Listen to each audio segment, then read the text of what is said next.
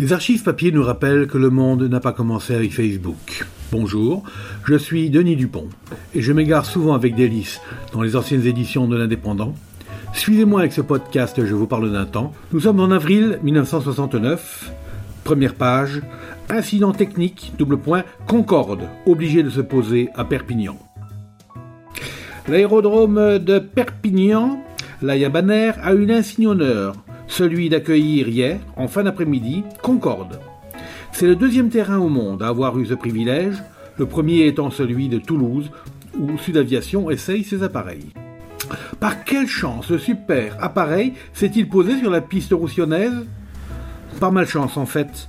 Après avoir effectué deux vols d'études dimanche dernier sur la Haute-Garonne et les départements limitrophes, hier soir, André Turca, le célèbre pilote d'essai, voulait vérifier le comportement de l'appareil sur les bords de la Méditerranée où, on le sait, les vents sont différents à cause des influences de la rencontre des dépressions de terre et de mer. Après avoir évité Narbonne sur sa gauche et pris la direction des Pyrénées, le magnifique avion, qui volait à 2500 mètres d'altitude, baissait son nez pour passer sur l'étang de Leucate à 750 pieds environ. Le phénomène le plus bête qui puisse se rencontrer dans le domaine aérien se produisait alors pour le plus rapide des oiseaux du monde.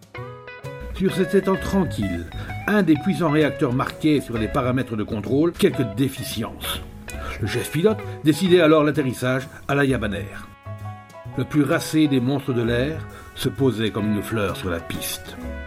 Inutile de dire que le zinc de l'an 2000 a attiré immédiatement le personnel de l'aérodrome qui a pu apprécier les lignes élégantes du supersonique. La raison de la défiance du troisième réacteur Olympus? Tout simplement, un canard sauvage qui avait été aspiré par une cuillère. C'est sur l'étang de Leucate que nous avons survolé les volatiles. Nous avons hérité du plus sauvage. Une consolation. Se trouver à Perpignan, Concorde, qui ne peut encore voler que deux jours, quittera la Yabanère aujourd'hui à 15h15 pour regagner Toulouse. L'avion devrait être gardé toute la nuit par les gendarmes de l'aérodrome et de la brigade territoriale de Perpignan.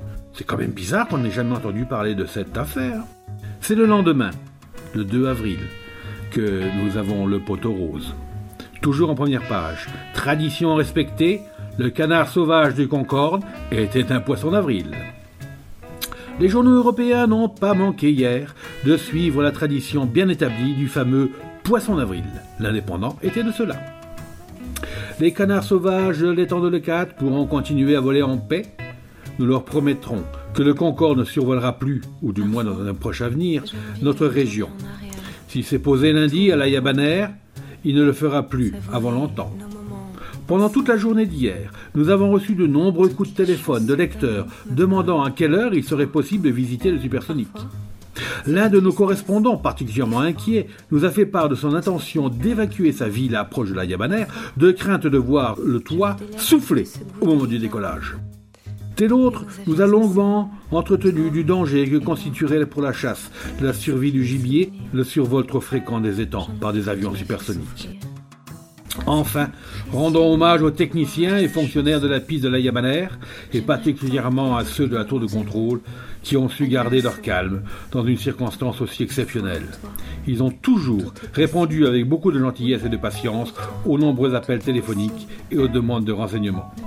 Enfin, dans un souci d'objectivité rétablissant la vérité, la panne du Concorde au-dessus de l'étang de Leucate n'était pas due à un canard, mais, nos lecteurs auront rectifié de même, à un poisson d'avril, bien entendu.